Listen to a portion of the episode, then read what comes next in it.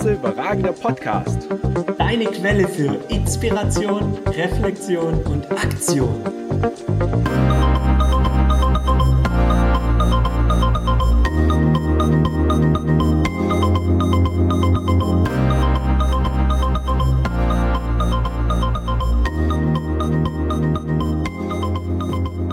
Herzlich willkommen zu einer weiteren Folge des Weltklasse überragenden Podcasts. Schön, dass du wieder mit dabei bist. In dieser Folge gibt es Live-Mitschnitte aus einem Gespräch mit Thorsten Reffle. Und Thorsten Reffle ist nicht nur der Filialleiter der Südwestbank in Singen, sondern auch unternehmerisch tätig mit dem Projekt Aquaturm in Radolfzell zusammen mit seinem Vater und seinem Bruder. Und weil Thorsten so viele unterschiedliche Facetten hat, wird das folgende Interview auch in drei Teile unterteilt sein. Der erste Teil beschäftigt sich mit dem Thema Schaff dir deine Welt, wie du sie haben möchtest. Also es geht ganz viel um das Thema Mindset und vor allem, wie hat Thorsten es geschafft, sich diese Welt zu schaffen, wie er sie haben möchte, obwohl viele immer gesagt haben, das klappt so nie. Im zweiten Teil geht es dann um das Thema Führung. Und es geht hier um das Thema Führung, weil als Long und ich, wir waren gemeinsam bei dem Interview in der Südwestbank in Singen, nur eingetreten sind, haben wir eine ganz besondere Energie gespürt, eine ganz besondere Wertschätzung von den Mitarbeitern, wie wir aufgenommen, begrüßt und behandelt wurden. Und da wollen wir einsteigen mit Thorsten. Wie hat er es geschafft, so eine Energie zu kreieren und so seine Mitarbeiter aufzubauen, dass eben diese ganze Energie so transportiert und vor allem ehrlich transportiert wird. Und im dritten Teil wird es dann um seine unternehmerische Facette gehen. Da geht es um das Thema Aquaturm. Was hat es damit aus sich? Auch welche Rolle spielt da die Familie, weil es ein großes Familienprojekt ist. Und vor allem auch das Thema, was für einen Preis haben Sie dafür bezahlt? debt? How many owe what they ain't paid yet? How many ends gonna end in a debt? No, not all is monetary, easy to pick up but hard to carry. Sometimes defined by those we indebted. Deep before I said I wouldn't let it. Me and the microphone is still poetic, like ABC is still alphabetic, like one, two, three to three to two, one. Debt be forever like father and son, or debt can be for never if you owe none. But everybody owes something to someone. Take a moment, audit your Wir steigen jetzt auch direkt ein mit dem ersten Teil. Im ersten Teil geht es, wie gesagt, um das Mindset von Thorsten. Es wird hier um Themen gehen, wie schaffst du dir eine Stelle, die es so noch gar nicht gibt. Warum sagte sein Vater zu ihm, mit Anfang 20 wird es Zeit für die ersten Schulden. Und was hat Thorsten aus seinen Auslandserfahrungen lernen können. Und damit Bühne frei für Thorsten. Thorsten, nimm uns mit. Wie kriege ich denn eine Stelle, die es so noch gar nicht gibt? an so ein Seminar gegangen in, der Uni und habe gesagt, äh, Mensch, was machst du denn jetzt? Was gibt es denn alles für Möglichkeiten?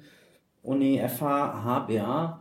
Danach war eigentlich klar, also Uni wird nichts, weil da mache ich Partykönig, das, da organisiere ich irgendwelche Veranstaltungen, das funktioniert nicht. Und ähm, FH, hm, also nur wenn ich jetzt kein BA-Studium kriege. Und BA-Studium wollte ich unbedingt, hatte ich aber eben Vielleicht ganz kurz BA-Studium, für die, die es jetzt nicht kennen. Ich kenne es sehr gut, weil ich selber. Berufsakademie-Studium. Genau, also ein duales Studium im Genau. Endeffekt. Aber Berufsausbildung mit letztendlich Studium, mit Studium, mit genau. einer Präsenzphase, mit Urlaub wie ein Auszubildender. Damals noch 20 Tage im Jahr. Da gab es das Antidiskriminierungsgesetz ich habe mich aber nicht diskriminiert gefühlt. Äh, Lehrjahre sind keine Herrenjahre. Und da haben wir wirklich sehr viel in dieser Zeit. Äh, Okay, und BA-Studium wo? Also mit, mit welcher Firma bzw. welche Branche hast du das? Genau, und dann habe ich dann geschaut, mh, ja, wer könnte da ein Partner sein? Und bin dann halt auf die Website von der Berufsakademie gegangen, weil nach diesem, sage ich mal, Seminar an der Uni war für mich klar, das muss sehr schulisch sein, sehr strukturiert, ansonsten äh, wird das nichts mit dem Studium.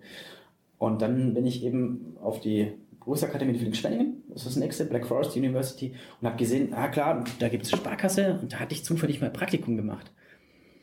Und ähm, dadurch bin ich draufgekommen, mich da zu bewerben. Obwohl man da eigentlich wirklich Einzelschnitte gebraucht hat, gerade noch in dem Fachbereich Banking und Finance, ähm, habe ich einfach den damaligen Personalverantwortlichen angerufen, ob er sich noch an mich erinnert. mich natürlich entsprechend vorbereitet, eine Woche lang oder so, konnte nachts nicht schlafen, das auch geübt und so vom Spiegel und ähm, mein Bruder zusammen. Und dann hat der mir auch das Feedback gegeben, ja, sie stellen eigentlich gar keine Beala mehr ein und es geht nicht, weil die gehen immer alle, weil nach der Ausbildung super ausgebildet und die sind überall gefragt. Und dann habe ich dann gesagt, ja, äh, aber ich würde auch bleiben, das ist, das ist nicht das Thema, wenn das ein wichtiger Punkt für sie ist, dann kann man das ja festhalten schriftlich. Und ähm, das Witzige ist, die hatten, die hatten uns äh, auch mal, mein Vater mal begleitet bei einem Bauvorhaben und dadurch war eben äh, der Kontakt auch äh, schon mal da. Man kannte uns so ein Stück weit und äh, ich musste dann so einen Test machen und dann haben die gesagt, erst dann überlegen wir es uns. Den habe ich bestanden, so einen Eignungstest, eben, ob ich da überhaupt geeignet für bin. Und der ist sehr, sehr gut ausgefallen, einfach weil ich da so Bock drauf hatte. Und dann hat der Vorstand nachher gesagt, Herr Reffle, wir machen das mit Ihnen, wir machen jetzt einen Handschlag und wir unterschreiben da nichts groß. Und das hat mich sehr, sehr geprägt. Mhm. Ähm, weil für mich auch heute die größte Sicherheit bei einer Kreditierung oder sonstiges ist das Wort von einem Menschen und auch die Einschätzung, ob das authentisch und ehrlich gemeint ist. Und das war, das war ein tolles Erlebnis, ähm, was sich auch dann noch weiter entwickelt hat äh, in anderen Bereichen. Und in diesem Studium, ähm, wie gesagt, einfach, es wurde vorher gesagt, da brauchst du dich gar nicht bewerben, es ist gar keine Chance äh, durch eben diese Nische, dass eben diese Stelle gar nicht angeboten wurde und ich die geschaffen habe. Ähm, durch die Gespräche, durch das Angebot und durch auch meine Begeisterung, die ich da hatte, ähm, war das echt schön, dass das dann ermöglicht wurde und ein super geiler Arbeitgeber gewesen. Mhm. Wie ging es dann weiter? Dann, dann kam die Zeit des BA-Studiums. Wie, wie hat sich dann dein Weg, deine Reise da weiterentwickelt? Was, glaube ich, noch wichtig zu wissen ist, mh, da hatte ich dann dieses Studium und, und war mega happy, diese Chance zu haben, habe mich mega reingehängt. Ich habe jedes Wochenende gelernt. Ich habe gesagt, ich lasse die Chance nicht liegen, ich, ich nehme die an, die Chance. Ähm, und es nicht auf die leichte Schulter. Und habe mich natürlich auch im Unternehmen versucht, ähm, so gut es geht einzubringen. Habe dort schon Kontakt äh, bekommen mit dem Thema meines Vaters, mit den Immobilien und Vater sagte, ach komm, wir kaufen zusammen Grundstück auf euch. Ihr seid jetzt so um die 20, jetzt wird es mal Zeit für die ersten Schulden. Und eigentlich ja nicht möglich ohne Einkommen. Und wir haben das und hauptsächlich mein Vater auch geschafft, ähm, dass wir emotional gesagt haben, ja klar, probieren wir es mal, bauen wir was gemeinsam. Und da auch einfach das, da ist man noch jung und, und ist auch risikobereit und, und das ist schön, je früher man damit anfängt, also es gibt schon ein kritisches Alter, aber desto mehr gewinnt man sich daran und, und, heutzutage ist es wirklich auch kein Thema, Schulden zu haben, wenn ein Wert dagegen steht. Und ähm, bin sehr dankbar, diese Erfahrung damals gemacht zu haben, weil man sich da schon auch unsicher fühlt, so mit 18, 20 Jahren. Ähm, dann so ein Einfamilienhaus selber zu bauen, das man dann vermietet, ja, das ist, wenn die Miete nicht fließt und so weiter. Und ähm, einfach die Dinge, die Projekte auch selber umzusetzen, dafür voll die Verantwortung zu übernehmen, das ist so wichtig gewesen. Ähm, was mich dann letztendlich auch im Studium begleitet hat, die Dinge selber in die Hand zu nehmen. Ähm, ja, habe ich dann gefragt, äh, ich will auf jeden Fall ins Ausland, das war für mich klar, weil ich nach dem Zivildienst, da hatte ich ein Jahr gespart, bin ich nach Amerika drei Monate mit dem Rucksack und einem Freund, haben dort so ein, so ein Auto gekauft, so ein Truck mit einem Anhänger, ähm, wo man eben so ein Mobile Home, so eine Art Mobile Home hinten drauf, so ein Pickup-mäßig hinten drauf tun konnte. Und dann sind wir durch Kanada gefahren, nachdem ich dort auf einer Schafsfarm gearbeitet habe, ein Freund von meinem Vater aus der Schule, äh, den Kontakt dort hergestellt, mich eben dr drum gekümmert und ähm, ich habe danach, drei Jahre danach, habe ich noch das Auto verkaufen müssen, weil ich eben verkackt habe, äh, das gleich zu tun. War auch eine lehrreiche Erfahrung, ich hab, aber das war dann immer noch günstiger, als es zu mieten, trotz der drei Jahre Standzeit. Ähm, und dann wollte ich das im Studium auch und habe äh, gesagt, ich gehe ins Ausland, nach Neuseeland. Und natürlich wollten die mich nicht gehen lassen, was willst du in Neuseeland? Das bringt uns ja im Unternehmen gar nichts. Ähm, und dann hatte ich mich für ein Stipendium beworben und habe mich an der NMIT, Nelson Marlborough Institute of Technology, so eine FH dort in Neuseeland, äh, in, in der FH selber eingebracht, so mit Organisationen von Studentenevents und eine Umfrage gemacht, wie viel von woher kommt zum Studieren und das Ganze eben zu pushen im Marketingbereich. Das war eine super coole Erfahrung und da hatte ich dann auch eben ein Stipendium bekommen, überraschenderweise, ähm, damit ich das auch finanzieren kann. Und äh, God save the Credit Card. äh, Wenn es nicht gegeben hätte, wäre das so einfach nicht gewesen, das Ganze vorzufinanzieren. Und natürlich muss du auch ein Risiko eingehen, weil die Erfahrung, die Zeit, die kommt nie wieder. Was hier ganz deutlich wird, ist, Thorsten hat immer in Lösungen gedacht. Es war ehrlich. Das spüren Menschen. Es war nichts Aufgesetztes. Es war wirklich ehrlich und die Mitarbeiter haben es so gemeint.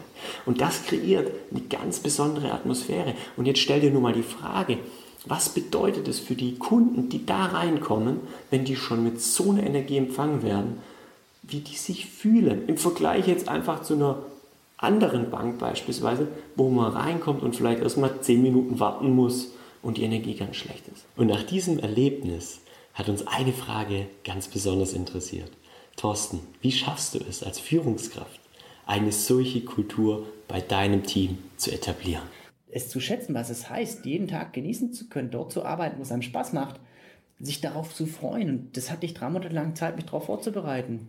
Bücher gelesen, Mensch, wie macht man es als Führungskraft? Auch was will ich alles nicht machen? Und wenn du nur das alles befolgst, was du gesehen hast, was man nicht machen soll, dann bist du schon eine gute Führungskraft. Wenn du es schaffst. Ja, Aber du bist eben auch in so einer Sandwich-Position, dass es eben nicht einfach macht. Und eben das harte der Sache, fein zu Menschen, versucht eben auch konsequent hier äh, überzubringen, weil das, alle, die hier waren, könnten ja meine Eltern sein. Und eben, das war mir sehr wichtig, diese Wertschätzung zu erlangen, dieses Vorbild zu sein, selber alles, mir für nichts zu schade zu sein, an die Kaffeemaschine zu gehen, hier selber die Sachen in die Hand zu nehmen, hier rumzuschrauben, Handwerker zu spielen, ähm, weil es einfach dann auch mein oder unser Baby ist. Und da kann ich nur sagen, ey, das Ding leben, gern machen. Wenn ich es nicht gern mache, kannst du es gleich sein lassen. Vorbild sein, vorangehen. Ähm, das heißt ja Vorgesetzter, auch vor, mal vorangehen oder vor einem stehen, wenn es eine Schelte gibt, seine Mitarbeiter stärken, nicht hinten dran und ey, ihr seid alle böse. Eine Fehlerkultur etablieren und auch selbstbewusst sagen, ey, wir sind ja nicht die perfekte Bankbranche, das ist für uns, für mich persönlich überholt. Wir sind, ich verspreche jedem meiner Kunden, dass wir Fehler machen. Mhm. Und ähm, dann sagt er, wieso, das versteht das nicht. Ja, weil wir Menschen sind, das verspreche ich Ihnen. Und weil der Mensch bei uns auch noch was zählt. Mhm. Aber gleichzeitig versprechen, dass wir das auch lösen, dass wir uns reinhängen, dass wir das machen und, und eine Lösung finden. Und das schätzen dann die Leute, wenn es wirklich ernst gemeint ist. Und dass die Leute, die hier seit teilweise 30 Jahren da sind, eben dieses Herzblut mit einbringen, sehr verbunden sind im Unternehmen. Da hat, äh, das ist ja auch ein, ein fruchtbarer Boden, den musst du erstmal finden. Ja, und deswegen, ohne diese, ohne diese Rahmenbedingungen, ohne diese Freiheit, hätte sich das gar nicht entfalten können, ja, ohne diesen Freiraum. Und dieses vielleicht eingeschlafene Dornröschenschlösschen ein bisschen aufzupäppeln und letztendlich mit den Leuten ja wieder neu zu positionieren in Sing, das haben wir geschafft. Und ich glaube, dadurch auch einen gewissen Stolz etabliert im Team. Das miteinander zu, zu tun und das, da kommt auch das Schiff ins Spiel, mhm. dass man nämlich nicht dieses Schiff als Captain alleine steuert. Man gibt zwar den Kurs vor, aber man muss die gleiche Sprache mit seiner Mannschaft sprechen, weil nur dann, nur dann kann man dieses Schiff segeln und, und seine Kunden sozusagen mit auf die Reise nehmen, äh, abholen und letztendlich dorthin bringen, wo sie hinwollen.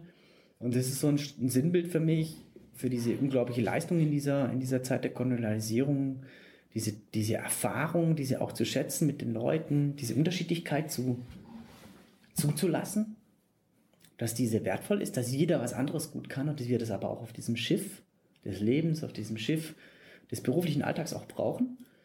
Und auch dabei, dass der frische Wind genauso wichtig ist, nämlich der Junge, äh, der eben seine Erfahrung äh, in dem Bereich noch nicht gesammelt hat und, und erstmal bereit ist, Dinge auszuprobieren, neu zu machen.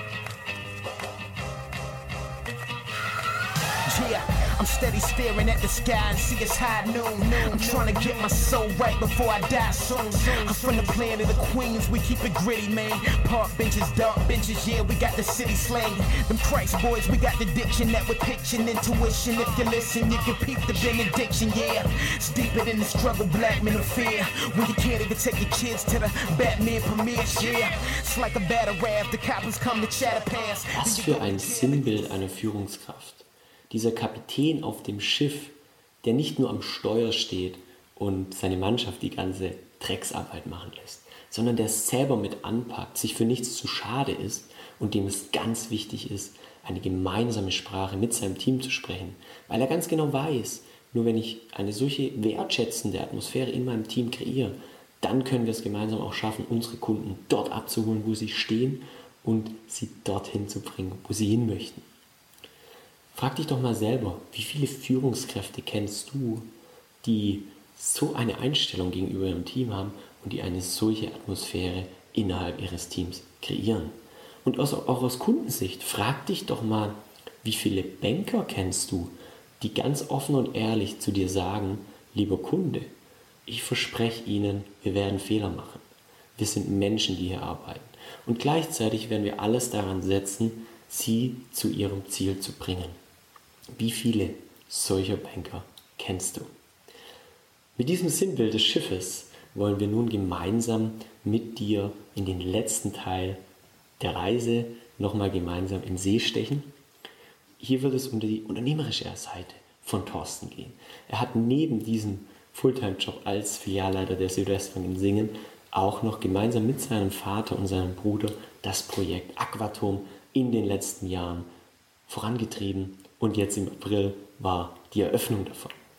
Der Aquaturm in Radolfzell ist das erste Null-Energie-Hochhaus der Welt mit dem ersten weltweit solarbetriebenen Panoramadampfbad. Was es damit genau auf sich hat, das wirst du gleich nochmal von Thorsten erfahren. Und eins kann ich dir auch versprechen, es wird sehr emotional werden, weil Thorsten auch über den Preis sprechen wird, den sie als Familie bezahlt haben für dieses Projekt. Vielleicht brennt dem einen oder anderen jetzt auch schon die Frage auf der Zunge, Mensch Thorsten, wie hast du es denn überhaupt geschafft, neben deinem Fulltime-Job als Filialleiter noch so ein großes Projekt durchzuführen?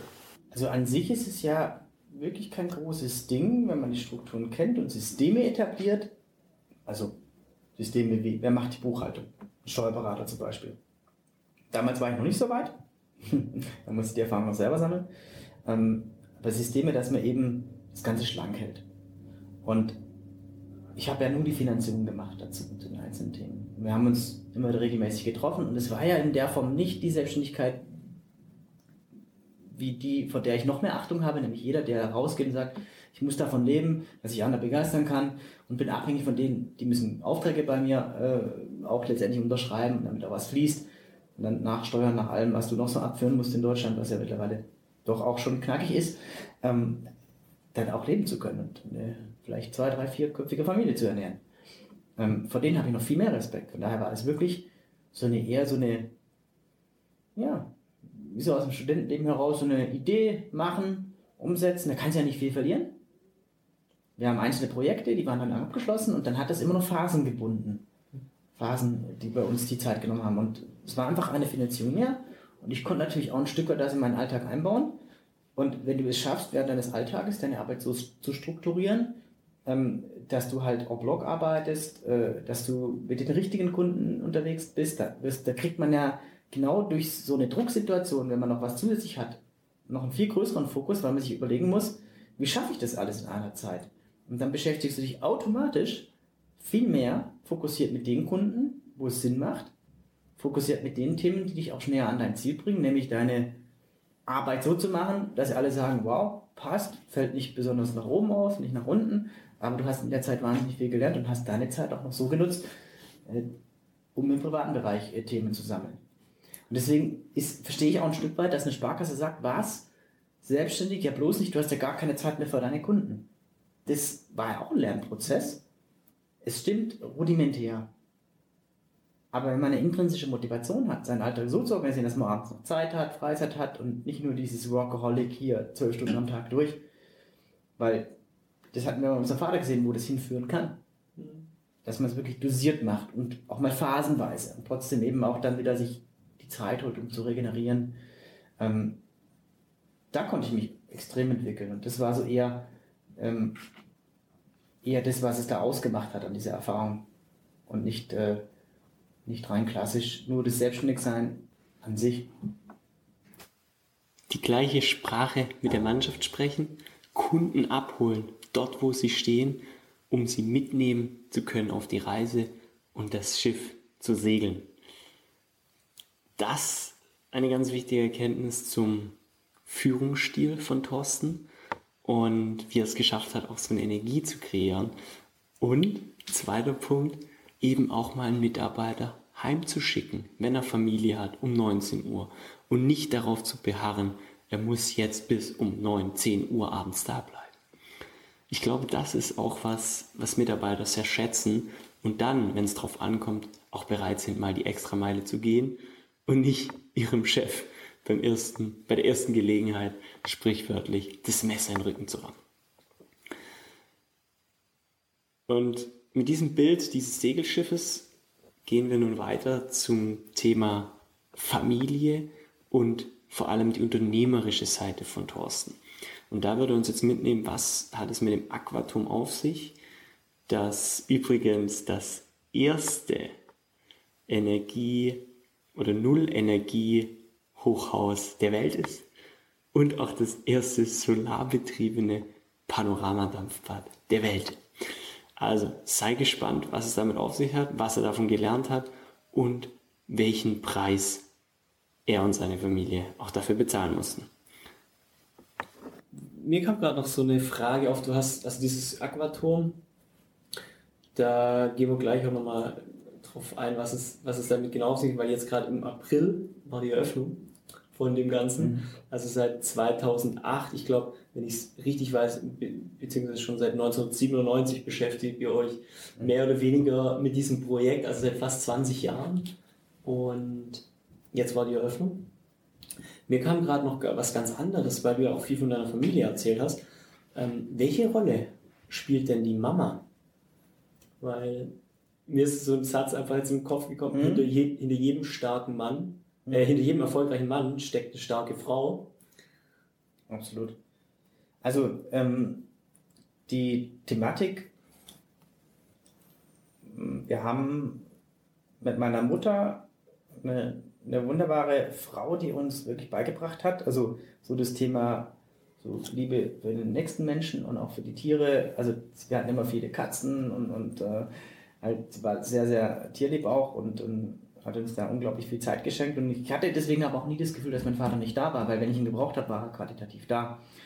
Äh, nur wir haben am Anfang schon auch, als wir jung waren, selten Urlaube gemacht eben und auch nicht so viel Zeit miteinander gehabt. Mein Bruder und ich dann schon, umso mehr, was nicht immer gut war. ähm, und unsere Mutter hat uns da unglaublich viel gegeben. Wir wären nicht die Menschen, die wir heute sind, wenn wir sie nicht gehabt hätten, definitiv. Natürlich hat ähm, das Thema der Projek des Projektes Turmes, was uns dann auch ganz früh begleitet hat, äh, da komme ich gleich wieder zurück auf meine Mutter, ähm, hat auch sein Tribut gefordert. Mein, der, der Turm an sich ist ja so entstanden, dass mein Vater, mein Bruder, ich meine Mutter am Weihnachtstag 1997 zurückgefahren sind von einem Essen und sind an dem Turm vorbei. mein Bruder war gerade in so dieser Maurer-Lehre-Phase, die er dann geswitcht hat in eine Bauzeichnerlehre. Und hat er gesagt zu meinem Vater, ey, guck mal den alten Wasserturm an, da hier in Radolfzell, aus dem könnten wir doch was machen, der ist doch bestimmt so 8 auf 8 Meter. Und mein Vater, ach, niemals, 6 auf 6, wenn überhaupt. Und dann sind die abends um 10 noch hingefahren, ja, ausgemessen, mein Bruder hatte recht, hat angefangen zu zeichnen und seitdem nie wieder aufgehört.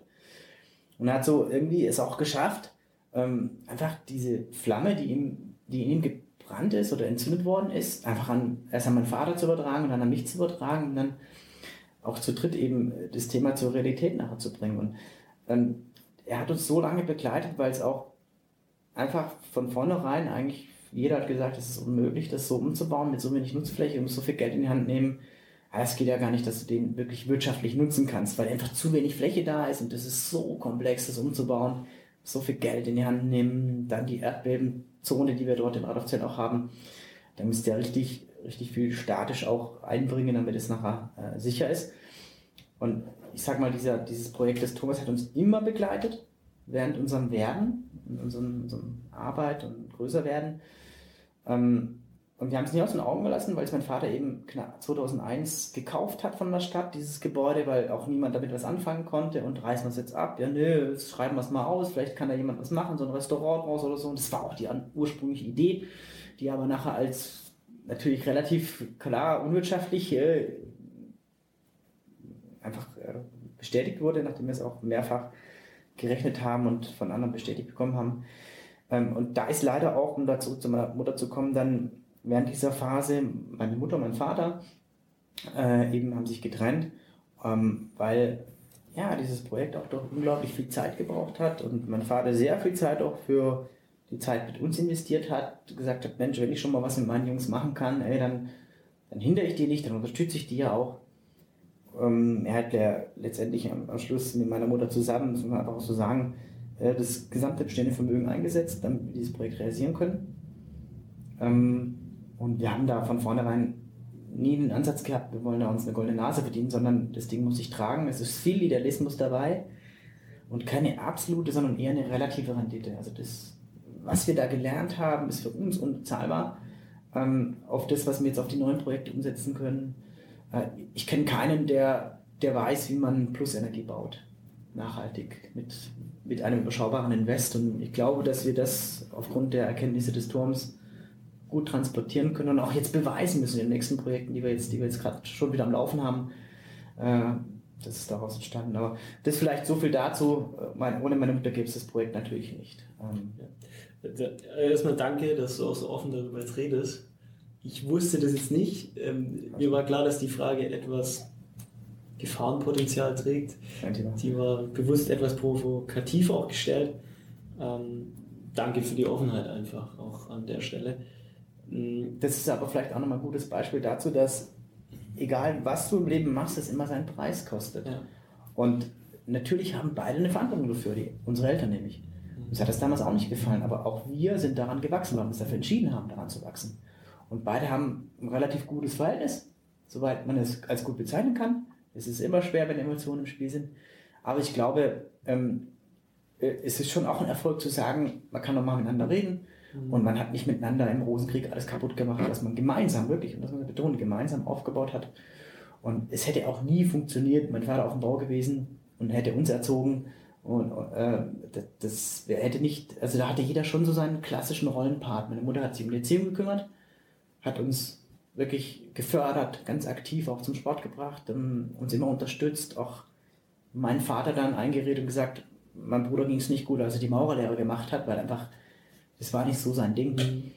Aber da möchte ich jetzt gar nicht tiefer drauf eingehen, weil die, die Leute, die dort arbeiten, sind alle sehr wertvoll, aber mhm. es gibt, es ist einfach ein, ein spezieller Umgang, sage ich mal. Mhm. Und das war auch wieder richtig dann im Nachgang, dass er dann als Bauzeichnerlehrer dann umgeschult hat und dann sein Studium gemacht hat und dann ähm, das wäre ohne meine Mutter so nie zum Tragen gekommen. Und deswegen war das eine wichtige und gute Frage, weil ich glaube, da wo es weh tut, da wo die Baustelle im Leben ist, wo jeder in sich geht und merkt, boah, das passt mir jetzt aber gar nicht. Wenn man da wirklich das zulässt, da hat man am meisten Wachstumsbedarf. Da hat man vielleicht auch selber die Baustelle seines Lebens, die einen oft daran hindert, einen Schritt weiterzumachen. Das ist ganz oft so. Zumindest aus meiner subjektiven Erfahrung heraus. Ja, also stimme ich völlig zu, dass, ja, du hast vorhin so schön gesagt, der Muskel wächst am Widerstand und das tut erstmal weh. da muss man durch den Schmerz, um das Wachstum zu erreichen. Und ja, und deswegen, ich sage einfach Danke, weil das ist nicht selbstverständlich, auch so offen über so emotionale Themen zu sprechen. Ähm, vielen Dank dafür, auch das mal zu teilen und ja. vor allem dieses Learning. Alles hat seinen Preis. Also, ja, das ist Leben. Ja, also definitiv, es, es gibt nichts Geschenk. Jeder Weg, jeder Erfolg hat irgendeinen Preis, der sich, den ich dafür bezahlen muss. Das war der Einblick in Thorsten, seine inspirierenden Gedanken zum Thema Schaff dir deine Welt, wie sie dir gefällt, Thema Führung und was hat es mit dem Segelschiff auf sich und das Thema Unternehmertum, Familie, trotz eines Angestelltenverhältnisses oder vielleicht auch gerade deswegen.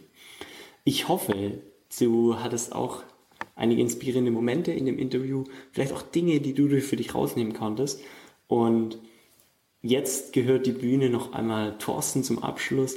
Er hat nämlich noch einen ganz tollen Shoutout für dich und ich sag hier schon mal, stay Weltklasse. Überragend.